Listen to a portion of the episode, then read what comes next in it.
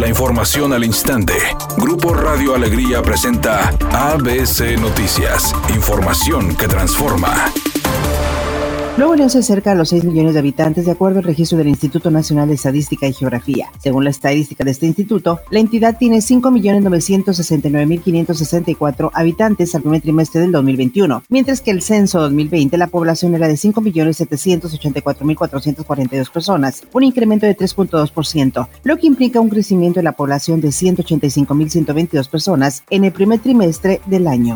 Como parte de sus propuestas de campaña, el candidato a la alcaldía de Monterrey por Movimiento Ciudadano Luis Donaldo Colosio planteó la digitalización de trámites y servicios en la Secretaría de Desarrollo Urbano Municipal para tener un entorno de transparencia y mejora regulatoria en esta dependencia, indicando que el transporte de carga pesada no debería pasar por la ciudad, ya que genera congestionamiento vehicular y contaminación.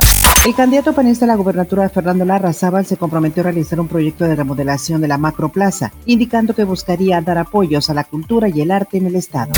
Presidente López Obrador afirmó que a pesar de la pandemia del coronavirus, México crecerá este año entre 5 y 6% y que han aumentado la generación de empleos y la inversión extranjera. Además, el peso ha tenido una apreciación de 2.9% de 2018 a la fecha. Seguimos sin devaluación de nuestra moneda, ya en dos años cinco o seis meses sin depreciación del peso.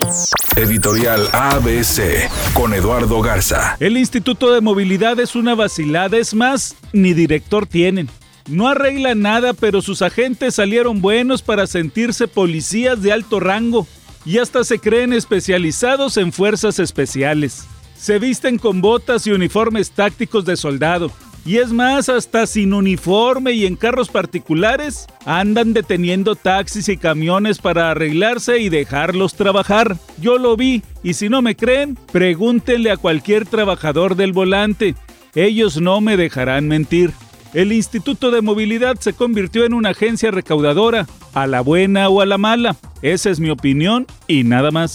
Después de cinco años, 7 meses y 10 días, Karim Benzema volvió a la selección de Francia. El delantero del Real Madrid, que ha sido uno de los más destacados de Europa, fue incluido para la próxima edición de la Eurocopa. Junto a él aparecen figuras como Kylian Mbappé y Antoine Griezmann, que colocan a los galos como el equipo sensación.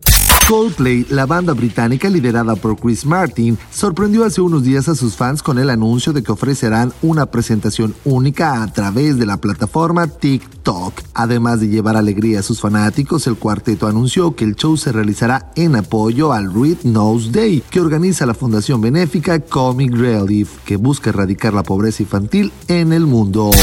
Se reporta un percance automovilístico en el Boulevard Miguel de la Madrid, a la altura de las calles San Pablo y San José, en Guadalupe, lo que está generando caos vehicular. Otro accidente vial en Avenida Alfonso Reyes y Avenida Lázaro Cárdenas en Monterrey. Nos llega el reporte de semáforo apagado en la rotonda de Ecuador y Bolivia, en la colonia Vistahermosa en el municipio de Monterrey. Atento a las siguientes recomendaciones, maneje con precaución y evite utilizar el teléfono celular al volante.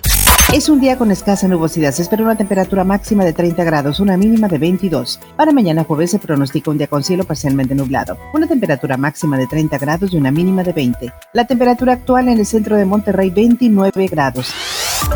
ABC Noticias. Información que transforma.